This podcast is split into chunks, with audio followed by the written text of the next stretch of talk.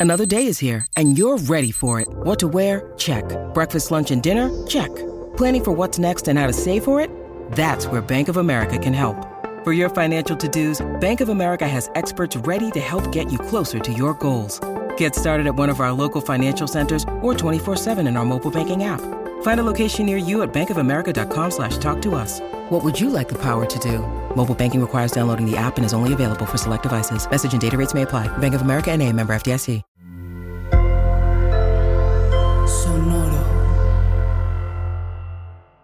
En esta cápsula mental vamos a platicar de consumir y producir. Dos procesos fundamentales, no solo en nuestra vida, no solo a nivel psicológico, sino básicamente es una regla fundamental en todo el universo. Y cuando eso se desbalancea, tenemos serios problemas. Mucho de lo que nos está intoxicando en las grandes ciudades es lo mucho que consumimos. Consumimos y consumimos y consumimos y producimos muy poco. ¿A qué me refiero con eso?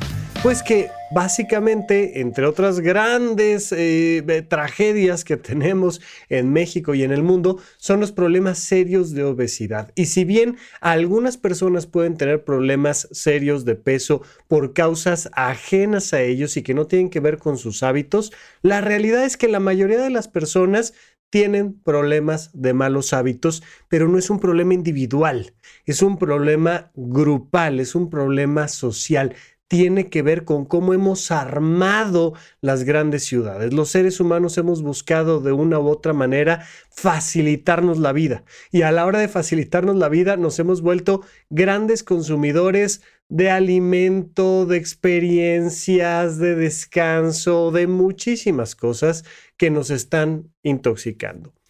Es importante que encontremos un balance. Del otro lado, hay algunas personas que no saben pedir ayuda, que no saben recibir, que no saben consumir, que no saben descansar y creen que de lo que se trata la vida es de producir, producir, producir, producir, producir, producir. Y eso también hace daño y genera un desgaste tremendo. Así es que es muy importante que entendamos estos dos factores. Y siempre les he dicho, ¿no? Tenemos episodios por ahí ya en supracortical dedicados al respecto, donde hablamos largo y tendido de esto, pero les digo, no es lo mismo producir que consumir. No es lo mismo comer una hamburguesa que preparar hamburguesas y vender hamburguesas. No es lo mismo este, escuchar música que tocar música y hacer música. No es lo mismo consumir contenido sobre ciencia que eh, aportar a la comunidad científica conocimiento. Y podemos distinguir estos dos grandes elementos. Lo que quiero en esta ocasión es que entendamos la relación entre una cosa y otra. Todo lo que consumimos se tiene que convertir en algo, en algo que producimos. Si no estamos produciendo con esto que estamos consumiendo, lo más probable es que empecemos a tener un problema de sobreacumulación de alimento, de estímulos, de experiencias, de dinero incluso, y esto es súper importante entender. Recuerda, fundamental aprender de finanzas personales, pero uno de los grandes problemas que, que se resuelven cuando tú aprendes finanzas personales es a no tener el dinero guardado de forma estática. Eso es súper importante, lo que llamamos por aquí guardarlo debajo del colchón. El dinero debajo del colchón no le está sirviendo absolutamente a nadie, ni siquiera a la persona que duerme sobre su dinero.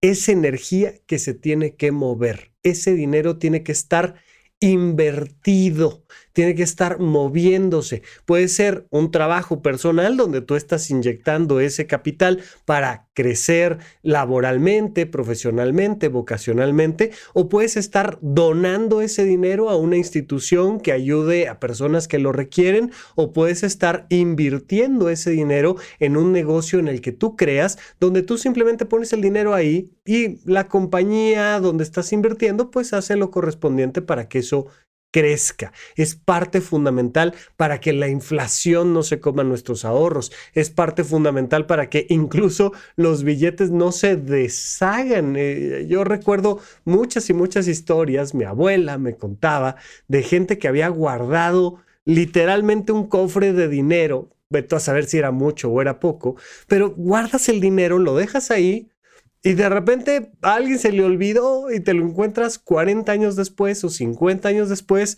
y resulta que esos billetes ya ni son válidos, están echados a perder, no te los reciben en ningún lado y lo único que hiciste fue perder tu dinero cómo funciona la diabetes. La diabetes es una cosa muy particular porque ese dinero convertido en energía biológica en nuestro cuerpo, el equivalente, la moneda energética de cambio que tenemos adentro del cuerpo, se llama glucosa lo que tu cuerpo come, además de oxígeno, que es fundamental para estar vivo, es glucosa. Y entonces en tu sangre tiene que haber glucosa todo el tiempo. Esa glucosa a través de la sangre va viajando, va viajando y llega a las células, a una célula del pie, a una célula del ojo, a una célula del cerebro, yo qué sé. Va viajando, entra la glucosa a las células y eso se convierte en energía. ¿Cuál es el problema de la diabetes? Que le echas mucha glucosa a la sangre y que esa glucosa, esa moneda de cambio, no entra a la célula, sino que se queda atascada en la sangre. Y entonces eso que consumiste no se puede transformar en algo que produzca energía celular. La diabetes es una condición donde en la medida en la que tú empiezas a producir más energía, le ayudas a tu cuerpo a abrir más compuertas para meter más glucosa de la sangre hacia las células. No nos vamos a atorar en esa temática el día de hoy, pero cuando gustes platicamos un poco más de diabetes y los efectos que tiene en la salud mental. Es una cosa interesantísima porque al final la diabetes es una enfermedad inflamatoria, pero ¿Qué pasa en la diabetes? Que es, bueno, una epidemia mundial tremenda, que hay demasiada energía que no se convierte en una energía de producción hacia afuera. Estás consumiendo, pero no estás produciendo. Todo el tiempo, tanto a nivel financiero como psicológico, como biológico, como relacional, tenemos que encontrar el equilibrio entre estos dos elementos. ¿Qué pasa con las parejas, por ejemplo?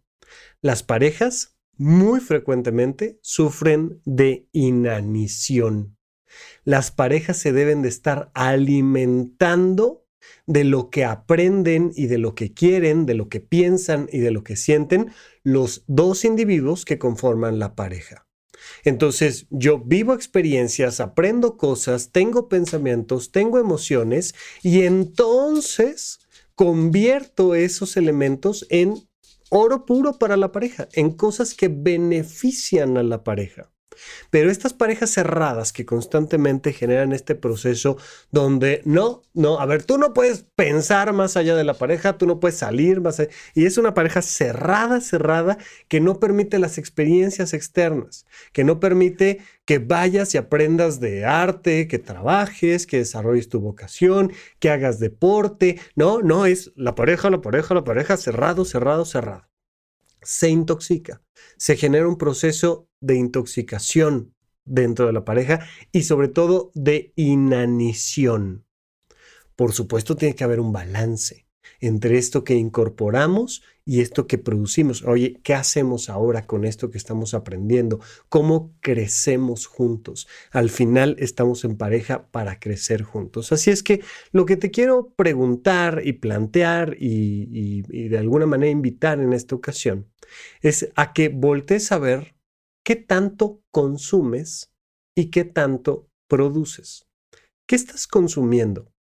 ¿Qué actividades consumes, insisto, como voy a escuchar música. Eso es algo, es una actividad donde voy y consumo un estímulo. O directamente consumo comida. ¿Qué tipo de comida consumes? ¿Qué tipo de energía consumes? O este contenido en redes sociales. O eh, amistades. ¿Cuántas amistades consumes? ¿Qué consumes? ¿Y qué haces con eso? Esas horas que le dedicas a las redes sociales, a TikTok o a lo que sea, ¿en qué se convierten? ¿Cómo se transforma eso en algo? Estas amistades se convirtieron en un proyecto, las personas que estás consumiendo se están convirtiendo en un proyecto. ¿Y qué cosas estás haciendo? Donde no eh, vas y ves, sino que participas en, en qué proyectos sociales estás participando, en qué actividades hacia los demás estás apoyando, cómo estás convirtiendo esto en un llamado vocacional donde tú desarrollas un trabajo, un proyecto y qué tanto hay un equilibrio entre las dos cosas.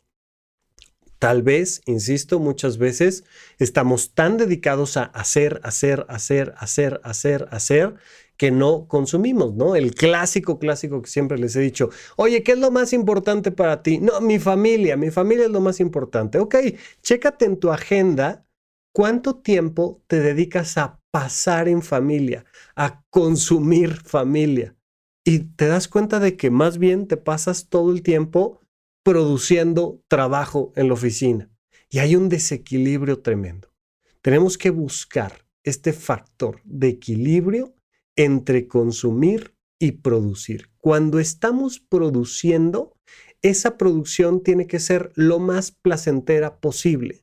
Porque también estamos acostumbrados a pensar que el trabajo a fuerzas, el trabajo obligado, el trabajo que no nos gusta, es como más aplaudible, más plausible que el trabajo que, que, sea por placer, por gusto, las actividades recreativas, ¿no? Es importantísimo acercarnos al placer de producir cosas, de producir actividades, de conectar personas, de hacer y cuando estamos consumiendo, lo más importante es tratar de encontrar un equilibrio donde eso que consumimos tiene valor, tiene calidad.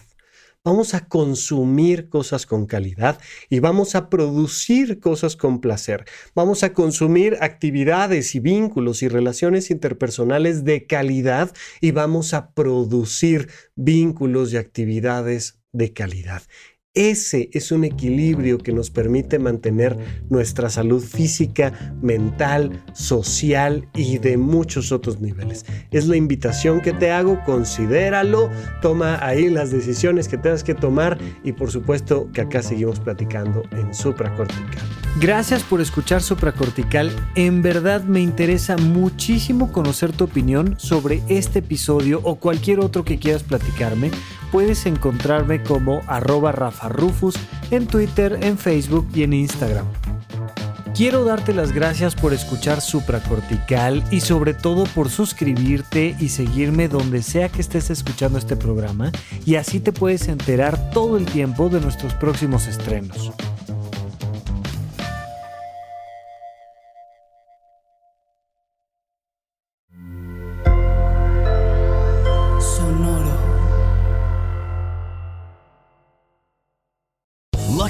Casino asking people what's the weirdest place you've gotten lucky? Lucky? In line at the deli, I guess? Aha, in my dentist's office. More than once, actually. Do I have to say? Yes, you do. In the car before my kids' PTA meeting. Really? Yes. Excuse me, what's the weirdest place you've gotten lucky? I never win and tell. Well, there you have it. You can get lucky anywhere playing at LuckyLandSlots.com. Play for free right now. Are you feeling lucky? No purchase necessary. Void where prohibited by law. 18 plus. Terms and conditions apply. See website for details. Buenos días, mi pana. Buenos días, bienvenido a Sherwin Williams. ¡Ey! ¿Qué onda, compadre?